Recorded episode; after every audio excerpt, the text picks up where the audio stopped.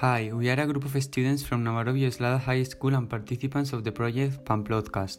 This podcast has been made by Íñigo Calvo, Javier Sánchez, Julen Segovia, Ander Vergara, Adrián Martínez, and Javier Martorell. Now we will talk about the San Francisco Square in Pamplona in our podcast called La Francis Plaza. We are located in San Francisco Square of Pamplona, in the old town in San Francisco Street. If we stand in the center of the square facing the Library Navarre, behind us is located the San Francisco Public School. To our right, the Consejo Square and the Palace of the Counts of Guendulain, and finally, to our left, the new street.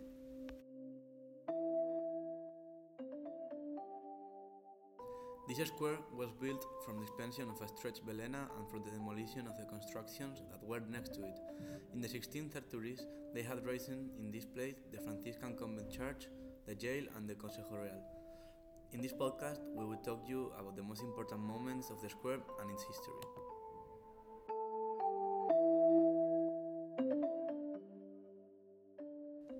Firstly, the San Francisco de Asís monument is a bronze sculpture formed by the figure of the saint and the wolf. It was initially placed in 1927 on the center of the square, until 1993 that was moved to where it is placed nowadays. It was built to thank the saint for the labor that he performed in Pamplona since he participated in the pacification of the conflicts between San Cernin and San Nicolas population.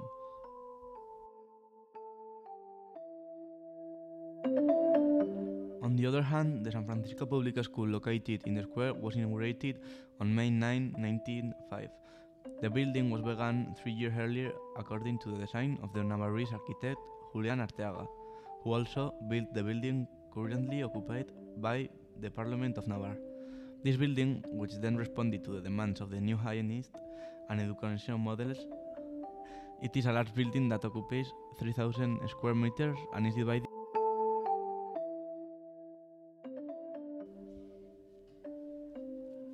The classrooms in the beginning had very limited material resources and the students had to use the caton, or large poster with the letters of the alphabet to learn to read.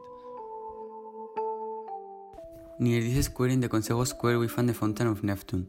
This fountain is one of the four fountains erected in the time of Charles III. The Fountain of Neptune was designed and built by Luis Paret in 1790. Firstly, it was thought for the Taconera, but finally it was placed in the Consejo Square and since then it remains in its place. In this same square we find the Guendulain Palace, a hotel with elegant rooms and suites, with a gourmet restaurant and a nice terrace. However, this hotel closed its doors in the 2020.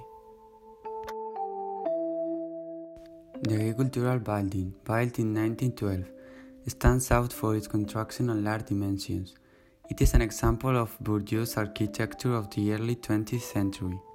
It has been the headquarters of the Société Agricola of the Grand Hotel, and nowadays it is the headquarters of the General Library of Navarre.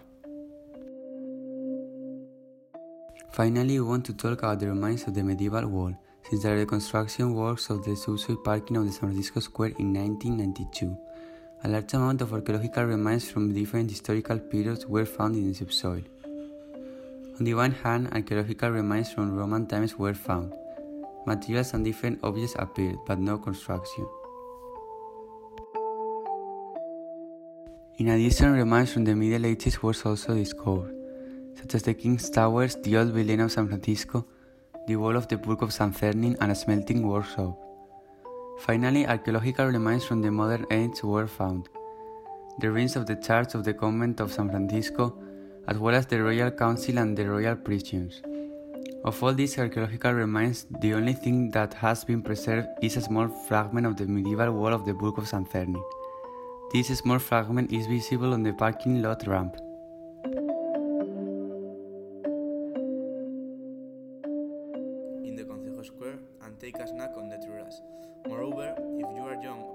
Kebabs, you have near an establishment where you can buy them at a good price, only 2 euros.